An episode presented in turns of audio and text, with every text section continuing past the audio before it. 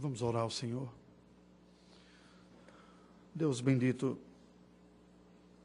nós estamos diante da tua presença num ato de fé. Nós não te vemos, não te percebemos por nenhum dos sentidos naturais, mas cremos que tu estás aqui entre nós. Cremos que tu recebes o nosso culto e a nossa adoração, assim como a nossa própria vida porque ousamos apresentar a nós mesmos e ao nosso serviço confiados na obra do teu Filho Jesus Cristo, no seu sacrifício perfeito oferecido por nós e na sua intercessão constante em nosso favor. Ó Deus, nós somos incapazes de entregar ao Senhor aquilo que te é devido, porque tu és perfeito e nós não somos.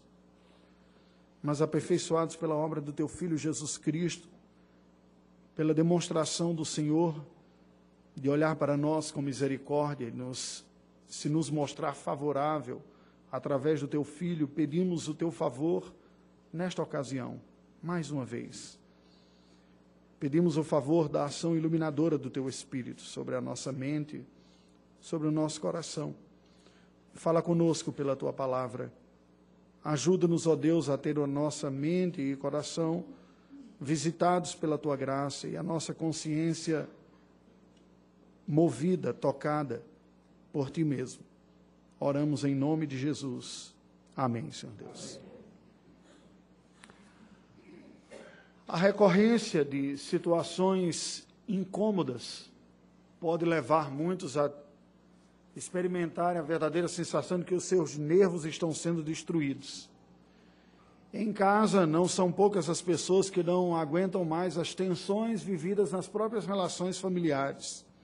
Você estaria entre uma dessas pessoas? A insensibilidade dos pais para alguns filhos, a impertinência dos irmãos para estes, a indiferença da esposa para alguns maridos, ou a truculência do marido para algumas esposas. Alguns chegam até mesmo a pensar como se livrar dessa situação toda por não ver muita esperança de mudança. A metade dos matrimônios na época presente termina em divórcio, porque os cônjuges desistiram dos seus relacionamentos, embora um dia tivessem feito juras e promessas de fidelidade eterna. Você vive a cada dia pensando que somente por Deus consegue dar mais um passo em meio a relações difíceis na sua própria existência, que somente pela força do Senhor você consegue experimentar um pouco mais de esperança e você olha para o futuro esperando uma vida melhor.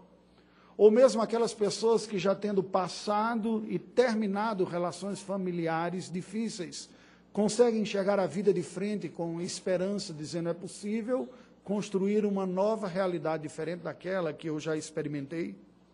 Pois bem, a pergunta que eu gostaria de fazer para você nesta noite, para conduzir a nossa reflexão, tem a ver com essas difíceis relações humanas, baseados que seremos na experiência de José com os seus irmãos.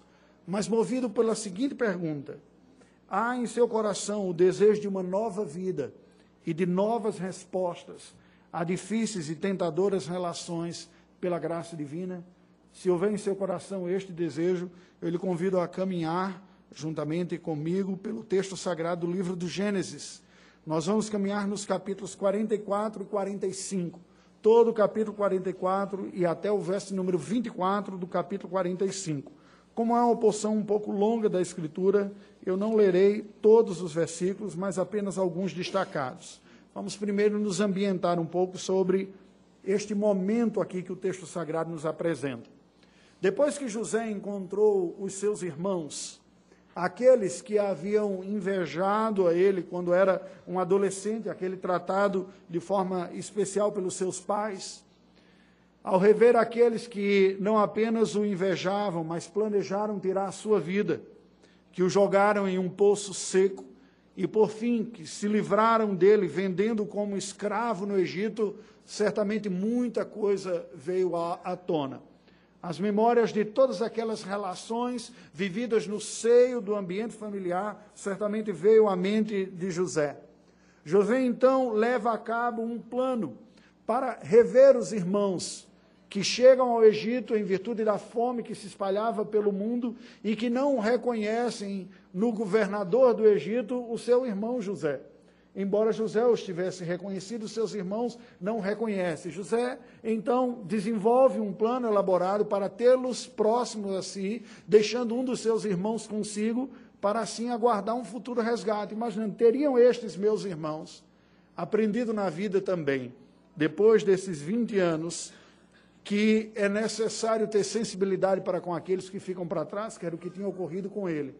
Simeão havia ficado para trás. Agora, José então os testa diante desta covardia que no passado fez com que eles se livrassem do irmão fragilizado, ele mesmo, agora ao reter Simeão.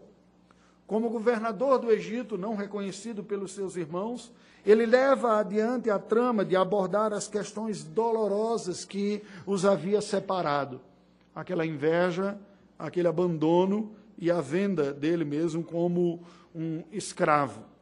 Como lidar com aquelas pessoas que nos causam desconforto, ainda que estejam próximos a nós? Era a pergunta que estava em mente. Tais encontros entre os filhos de Jacó estavam trazendo à tona antigas e dolorosas lembranças para ambos. Embora apenas José estivesse consciente de que ali estava havendo um reencontro de todos, pelo texto sagrado dos capítulos anteriores, nós vemos pelas respostas dos seus irmãos que eles também estavam sendo visitados pela sua própria consciência por aquilo que fizera, porque mais de uma vez eles chegam a afirmar: estaria Deus nos castigando por aquilo que fizemos ao nosso irmão no meio de toda aquela história. Portanto, nós vemos que havia uma história emocionalmente mal resolvida aqui entre eles e que estava sendo tratado pela providência divina. No capítulo 44, portanto, nós chegamos a este momento que vamos discorrer hoje à noite. Nós lemos nos versículos 1 e 2 o seguinte: Deu José esta ordem ao mordomo de sua casa: Enche de mantimentos os sacos que estes homens trouxeram, quando puderem, quanto puderem levar, e põe o dinheiro de cada um na boca do saco de mantimento. O meu copo de prata poloás na boca do saco de mantimento do mais novo com o dinheiro do seu cereal. E assim se fez, segundo José dissera. Versículos 32 e 33. Porque teu servo se deu por fiador por este moço para com seu pai, dizendo: Se eu não tornar a trazer-te, serei culpado para com meu pai todos os dias. Agora, pois, fique teu servo em lugar do moço, por servo de meu senhor, e o moço que suba com seus irmãos capítulo 45, versículos 4 e 5, nos dizem: Disse José a seus irmãos: Agora chegai-vos a mim. E chegaram-se. Então disse: Eu sou José, vosso irmão, a quem vendestes para o Egito.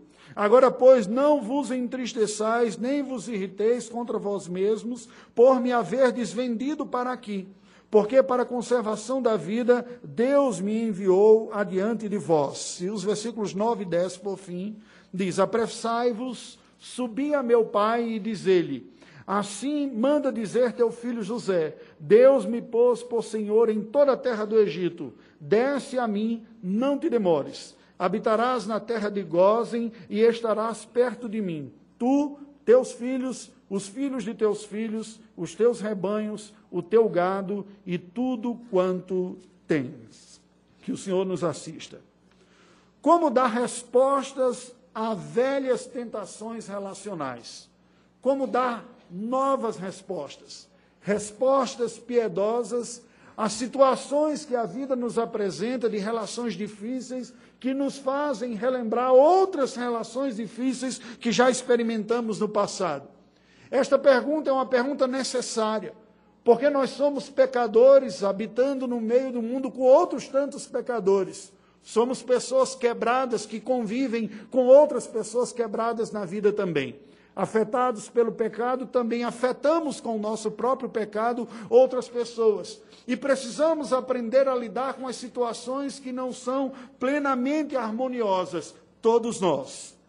O texto que nós lemos nesta noite faz parte de uma narrativa maior que começa no primeiro versículo do capítulo 44 e vai até o versículo de número 24 do capítulo 45. Eu resumirei cada uma destas partes para que nós acompanhemos o que ocorreu neste momento entre José e os seus irmãos. A primeira resposta que nós podemos dar a esta pergunta, como dar novas respostas a velhas tentações relacionais, seria encarando de frente estas tentações, não negando nem fugindo delas. Os versículos de 1 a 17 do capítulo 44 nos descreve isto.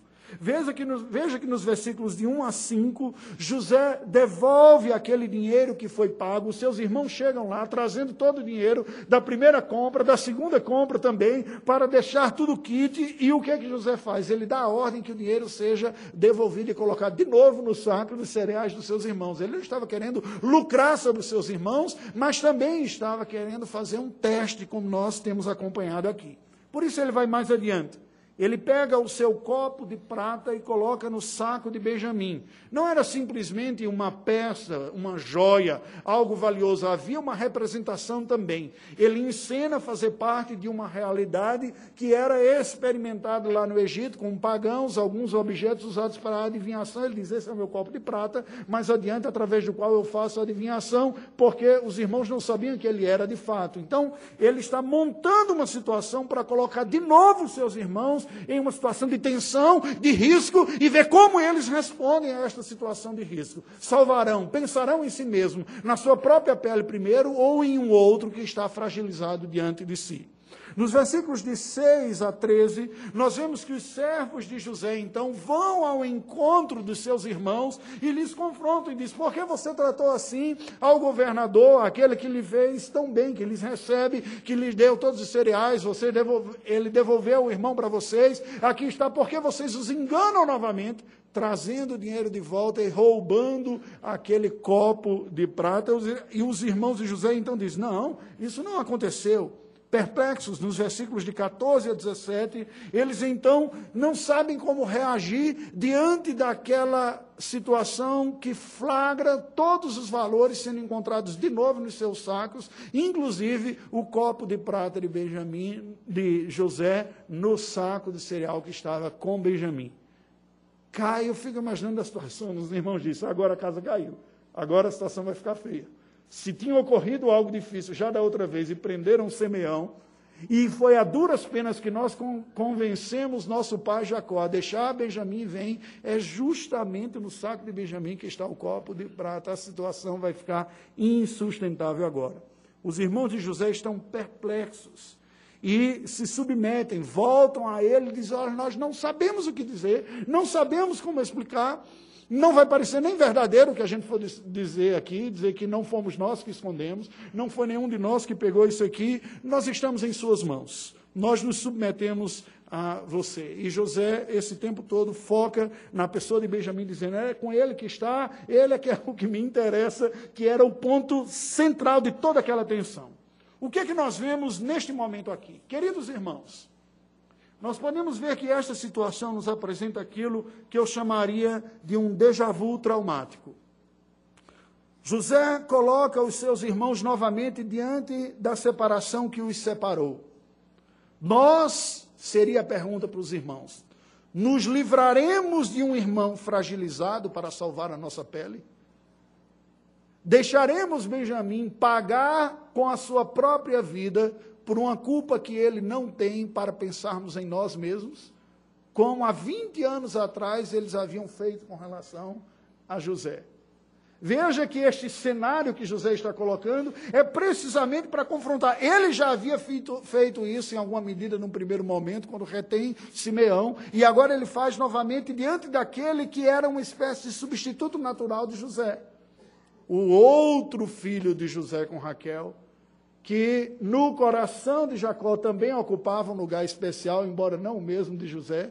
É como se o próprio José estivesse colocando diante de, dos seus irmãos um cenário semelhante. Como agiriam os seus irmãos agora? Fariam de Benjamim como uma espécie de boi de piranha, aquele que vai ser sacrificado para que o restante se salve?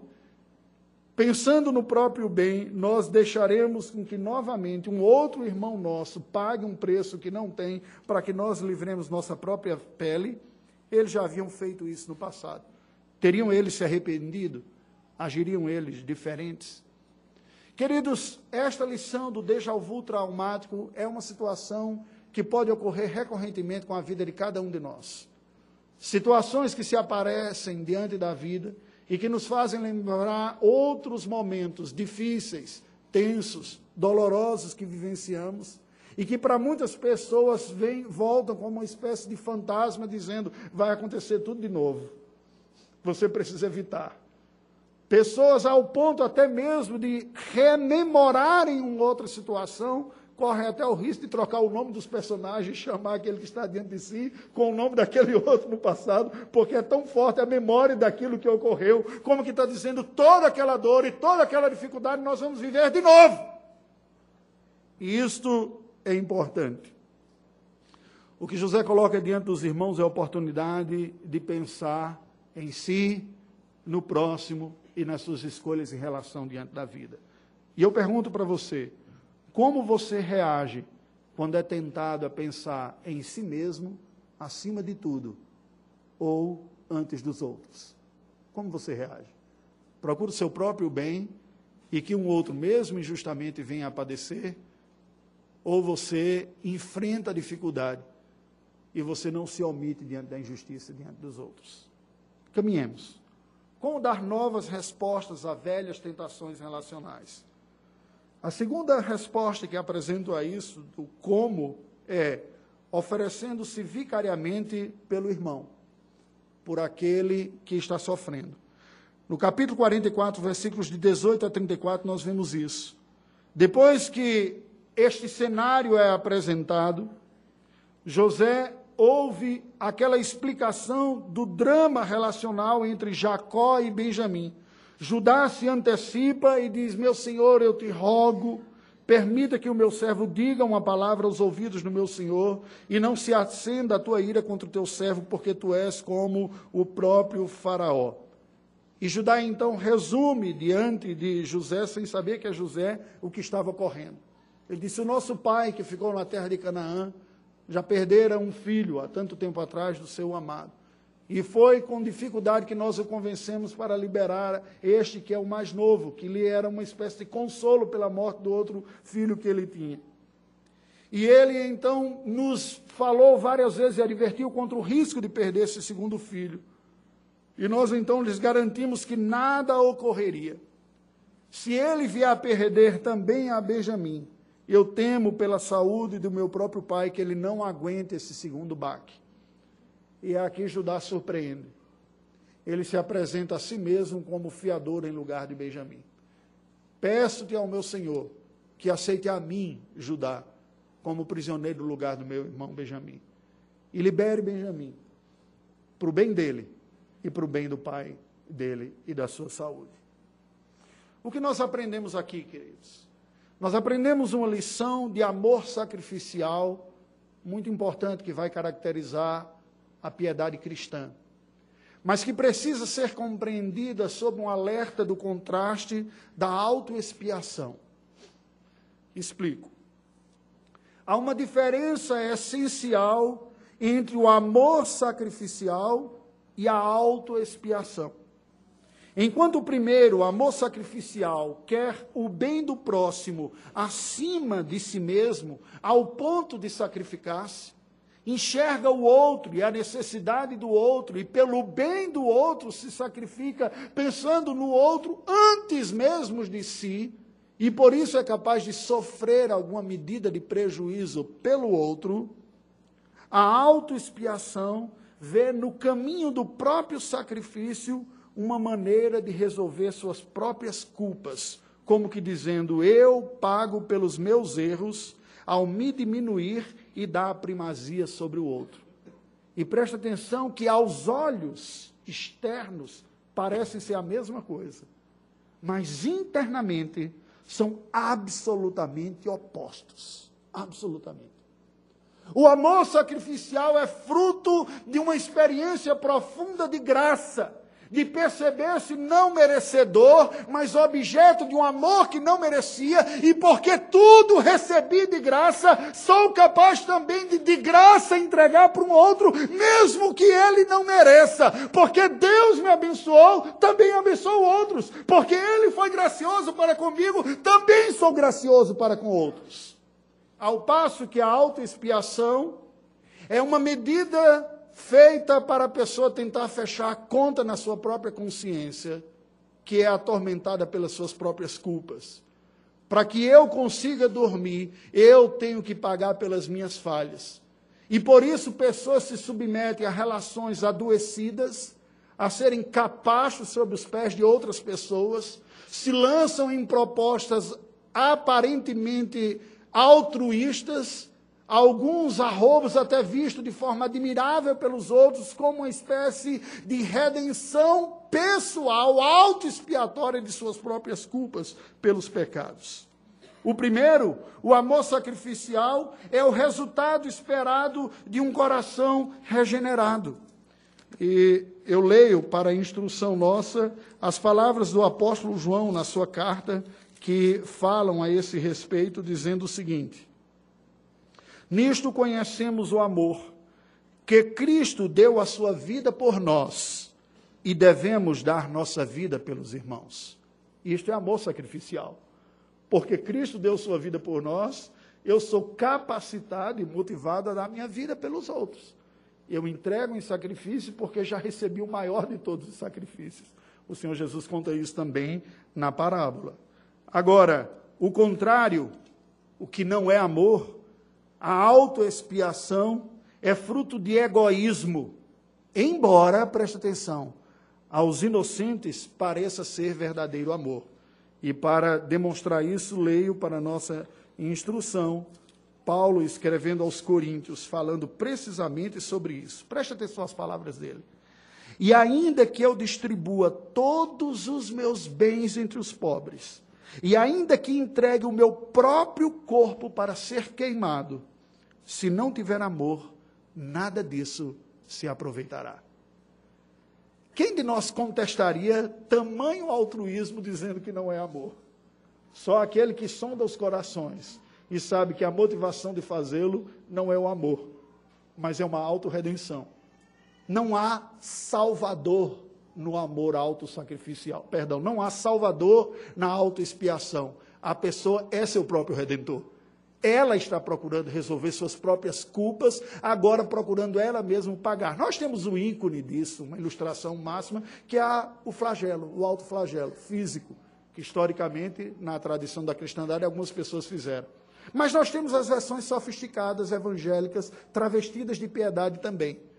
Pessoas que lutam com suas lutas espirituais e tentações e se flagelam com algumas limitações que Paulo vai dizer rigor ascético que não tem poder nenhum sobre a carne abrindo mão de condições legítimas, porque não tem verdadeira espiritualidade e não sabe desfrutar daquilo que seria normal.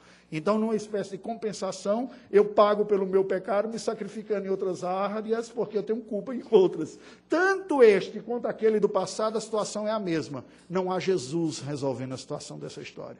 É a pessoa mesmo procurando resolver sua própria culpa. Então, eu lhe pergunto: você tem disposição para se sacrificar pelos seus, por aqueles que você ama? Por que motivo? Em busca da glória, do reconhecimento, da piedade, é a motivação sua ao se dedicar, para que outras pessoas vejam. Você vê nisso, no, em algumas medidas de sacrifício sua, uma forma de conseguir créditos espirituais diante de Deus para mostrar para Ele o quanto você agiu e quanto foi altruísta, ou mais, ou um pouco mais adiante, seguindo o nosso Senhor Jesus Cristo. Você é capaz de caminhar uma segunda milha e de cuidar daquele que lhe faz mal e não apenas daquele que lhe faz bem.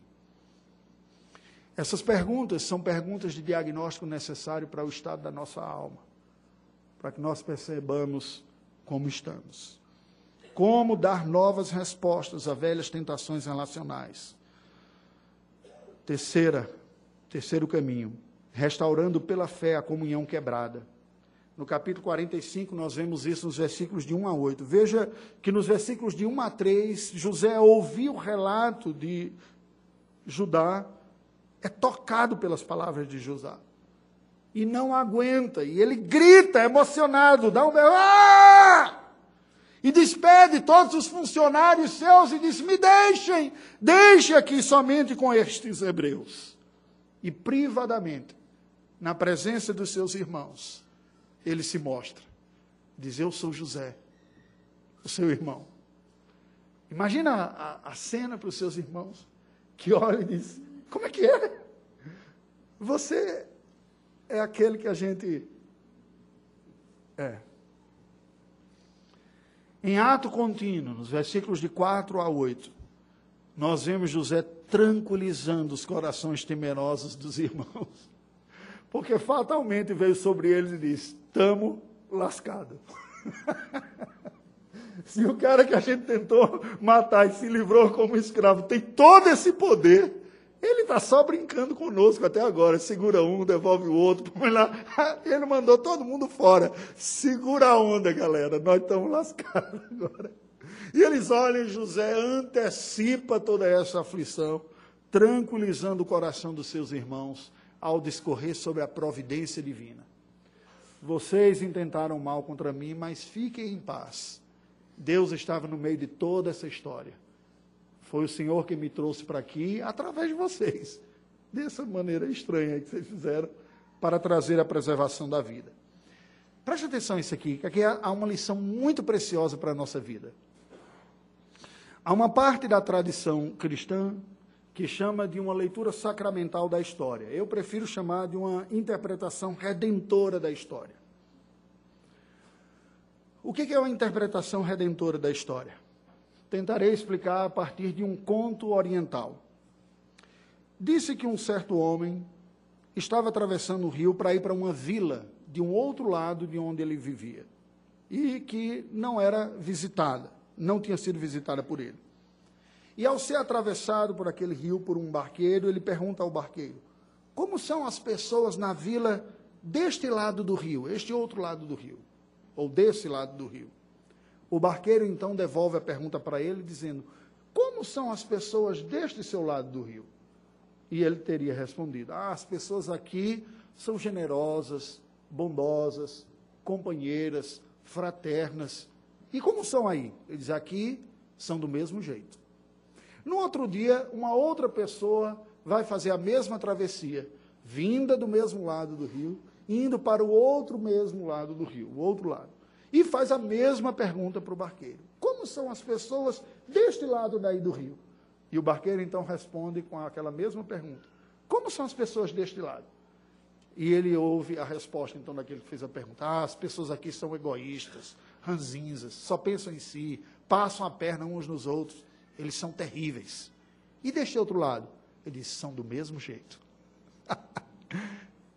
Qual é a lição que este provérbio oriental está nos dando? Esse conto é precisamente a capacidade de interpretar a história com os óculos apropriados.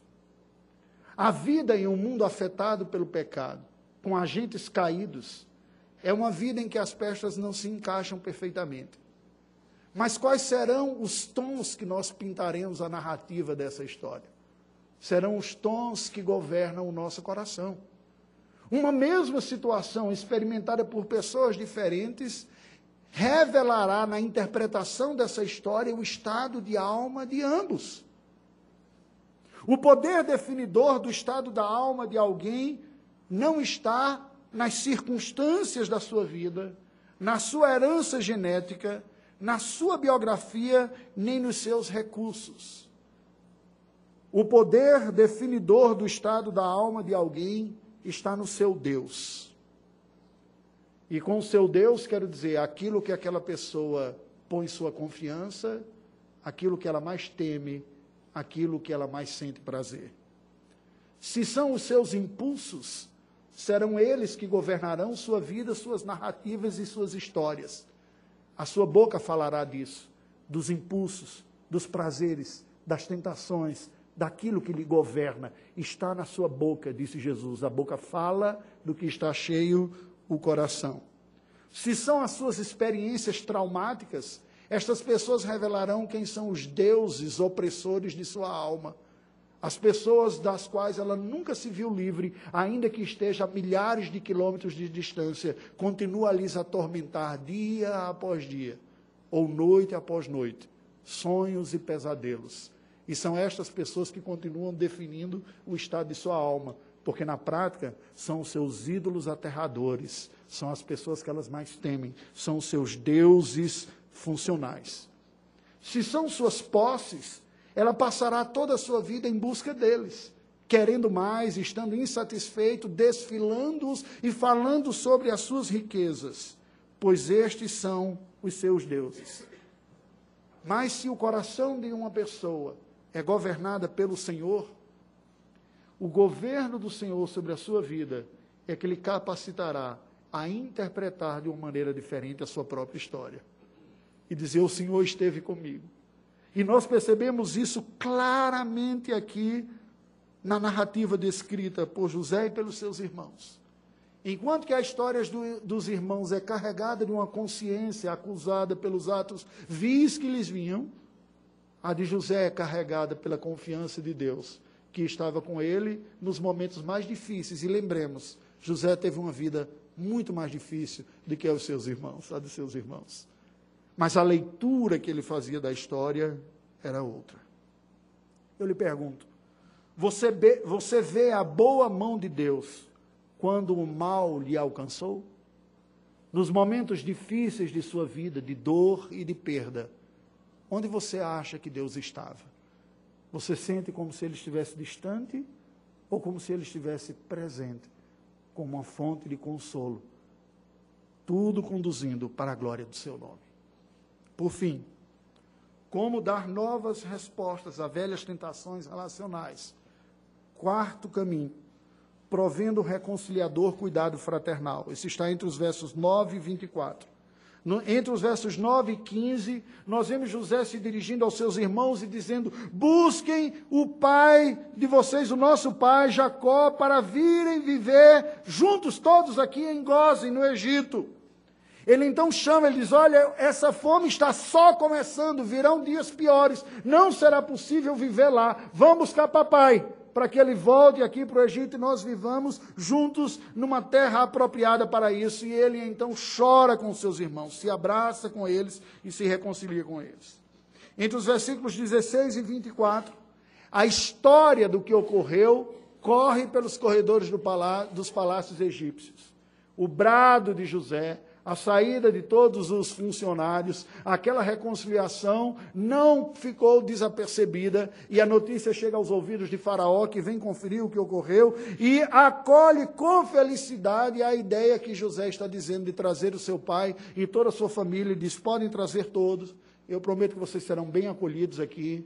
José é um querido, amado, tem me servido. Toda a família de José será bem acolhida aqui no Egito. José então despede os seus irmãos em paz, aguardando o retorno do seu pai Jacó. Qual a lição que nós aprendemos aqui? O amor reconcilia inimigos. Biblicamente, amor não é essencialmente um sentimento de empatia, um sentimento que me aproxima das pessoas. Amor é, acima de tudo, uma disposição ao bem. O mais elevado é a disposição ao bem, até mesmo aquele que lhe fez o mal. Há uma palavra no Novo Testamento para descrever este amor, a palavra ágape, o amor sacrificial, o amor incondicional. É o amor com o qual Deus nos amou. Não havia em nossas mãos, não há e não haverá nada que nos torne dignos e merecedores do amor de Deus. A Bíblia diz que Deus nos amou quando nós éramos ainda pecadores e provou isso ao nos dar o seu Filho Jesus Cristo. Quando éramos, por natureza, filhos da ira como os demais, inimigos do Senhor. E Ele nos amou e nos atraiu. É este amor que atrai e transforma pecadores, que capacita pecadores a também amar, inclusive os seus algozes. Claro que a complexidade das relações humanas não nos permite dizer que toda situação vai terminar numa harmonia como terminou aqui na vida de José com os seus amigos. Porque há pessoas que não querem a paz. Há pessoas que não querem um bem. E a Bíblia diz que no que depender de vós, tem de paz com todos os homens. Mas preste atenção, é preciso amar até para saber deixar ir embora. Porque quando você não ama, nem se livrar da pessoa você consegue. Ela agarra feito um carrapato e vai com você até a sepultura, sendo lembrada diariamente e causando mal do mesmo jeito como se estivesse junto. É preciso amar para liberar. Até para isso. Até para poder viver longe é preciso saber amar. Quando viver perto já não é mais presente. Mas o que a Bíblia nos ensina é que o amor cura, perdoa, restaura, capacita a seguir saudável. Quem se acha superior é incapaz de perdoar. Você quer o amor para a sua vida? Você acha que você é digno de receber o amor de Deus? Mas você tem dificuldade de demonstrar ou de entregar amor para os outros? Este é um cenário clássico de alguém que se sente superior ao outro. Não consegue perdoar quem se sente melhor. Mas tem um coração aberto, quem sabe que recebeu de graça da parte do Senhor. Como eu não entregarei se eu recebi de graça? De graça recebi, de graça eu entrego. A mensagem deste texto é a seguinte: as lutas experimentadas na vida, inclusive aquelas que são consequências dos pecados nossos, do povo de Deus, e as provas que experimentamos em nossa vida, são recursos providenciais do Senhor para a santificação do seu povo. Tudo isso Deus está trabalhando conosco para nos refazer em comunhão e em restauração da graça diante dele, diante do próximo, diante daqueles que amamos e diante daqueles que temos as nossas ranhuras também. O Senhor Deus usou todo esse drama familiar profundo para trazer preservação e salvação para o seu povo e para o mundo. Vejam que coisa bonita, como um, uma história pessoal de uma família era apenas uma linha no tapete da história da redenção universal do que Deus estava fazendo. Preservando uma família para fazer dela um povo, através do qual viria o Salvador. O particular não elimina o geral, e o geral serve de moldura para o particular. A oferta vicária de Judá, dizendo: Eu me coloco no lugar de Benjamim, a confiança de José na providência divina em todos os momentos, olhando para trás e ao enfrentar essa situação também, e a reconciliação na família da aliança que foi capaz de se abraçar e de desfrutar de comunhão novamente, apesar das mais profundas crises entre eles, nos revelam o Evangelho, a boa nova e o poder do Evangelho. Cada um com suas faces aqui, com suas experiências particularizadas de aspectos do Evangelho. Mas tudo isso junto culmina na vida e na pessoa do nosso Senhor Jesus Cristo. Porque ele, mais do que Judá, que se oferece por Benjamim, é o Filho de Deus que se oferece por todos os pecadores que serão alcançados pelo Pai. Não apenas um e não um irmão querido, mas pecadores de todos os tempos que se voltarão para Deus foram objetos deste amor sacrificial do Pai. A confiança na providência divina foi marcada na vida de José quanto à sua história pessoal. Mas em Cristo Jesus, a confiança de que Deus está conduzindo a história para o plano eterno e glorioso permeou todos os seus dias e tem um alcance universal. Quando ele disse para Pedro: Pedro, deixa estar. Não mata esses soldados que vêm me prender, não. Está se cumprindo a vontade de Deus. Não se trata apenas daquilo que eu estou vendo nessa geração, como na oração sacerdotal ele diz: Senhor, eu guardei todos aqueles que me deste, não apenas esses presentes, mas aqueles que haverão de crer na tua palavra também. Era para alcançar e reconciliar o passado, o presente e o futuro.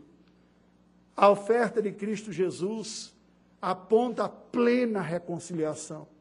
A história de José com seus irmãos mostra uma reconciliação numa família o que é possível ter uma pequena medida, mas em Cristo Jesus, Deus está reconciliando o cosmos afetado pelo pecado em rebelião com Ele. Dois mil anos depois, presbiterianos sentados em um templo na Afonso Pena também são objetos da reconciliação do que Jesus fez na cruz do Calvário. E essa verdade de reconciliação, perdão e confiança na providência são a expressão máxima do Evangelho.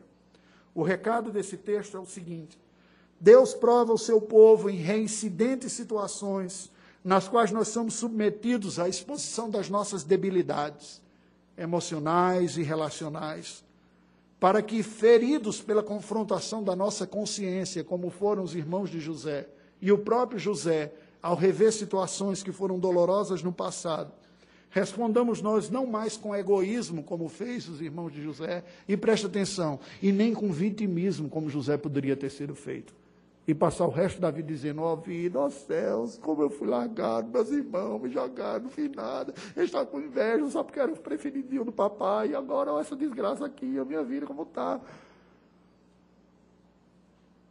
Eu não sei vocês, mas esta palavra fala muito ao meu coração, mostrando a minha própria necessidade de depender da suficiência da graça de Cristo, mesmo quando os meus olhos não veem.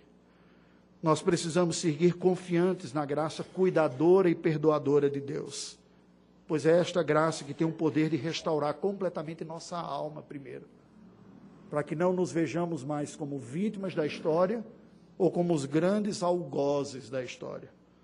Perdão, altruísmo, restauração e providência são conscientemente experimentadas e uma nova narrativa interpretativa da vida é possível quando nós olhamos a história pelo olhar do Evangelho, como sendo guiado por Deus. Para concluir, na vida certamente decepcionaremos alguém e na vida certamente nos decepcionaremos com alguém, porque criamos expectativas irreais. Somos pecadores. Vamos decepcionar uns aos outros. Deus, porém, provê ao seu povo, ao nos expor a situações nas quais os nossos pecados são recorrentes, graça suficiente para a cura da nossa alma, para que saibamos lidar com a vida real, com expectativas reais, com quem decepciona e com quem se decepciona. Porque diante de Deus, ninguém impressiona. Se tem um momento dominicalmente no culto, recorrente, que é o momento de confissão, ele precisa ser encarado com seriedade, porque somos pecadores que precisamos recorrentemente de perdão. Se isso é verdade com relação a nós, em relação a Deus, isso também é verdade com relação a nós, em relação ao próximo. Nós precisamos oferecer e receber. Precisamos encarar os nossos demônios, o mal que habita em nós, as memórias que nos atormentam e dizer para tudo isso que, acima de tudo isso, há uma realidade mais poderosa, mais forte e capaz de nos habilitar a enfrentá-la, que é Deus, na cruz, reconciliando consigo pecadores. Não fuja das relações familiares difíceis. Receba graça e ofereça graça.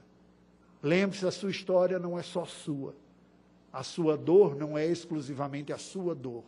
Deus está compondo a realidade, tecendo a sua biografia também, para que na sua dor também ele seja exaltado. Na sua dor você encontre consolo e força. Na sua dor você console outros que passem por situações semelhantes. Na sua dor você experimente o poder de Cristo de uma forma inimaginável. É preciso comunicar graça até para deixar ir aquele que não pode ficar mas pela graça do Senhor, restaurar o que é possível na presença do Senhor. Curve a sua cabeça e vamos orar a Deus.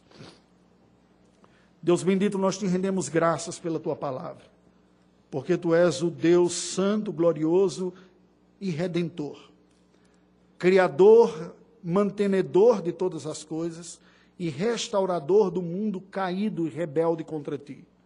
Nós mesmos somos seres rebelados contra ti e ainda em rebelião muitas vezes. Gostaria de poder dizer outras palavras, mas não posso. O que posso dizer para o Senhor esta noite é: ó oh Deus, tem misericórdia de nós. Encha-nos com a abundante graça redentora e santificadora do teu Filho Jesus Cristo. Encha-nos com a tua presença rica e poderosa e abundante, porque não há força maior no universo do que a força da redenção. Em Cristo tu estás a refazer todo o universo e dentre eles nós entre tudo que foi afetado pelo pecado, nós que precisamos de graça para experimentá-la, para tê-la como suficiente para pagar e curar nossas culpas, nossos erros e nos capacitar a restaurar outras relações, quer aquelas que fomos algozes, quer aquelas que fomos vítimas, para que a nossa história não seja marcada pelo erro humano, mas pela redenção divina em Cristo Jesus. Que o poder da cruz nos visite, para que o brilho da tua glória ofusque as sombras da nossa alma. Oramos em nome de Jesus. Amém.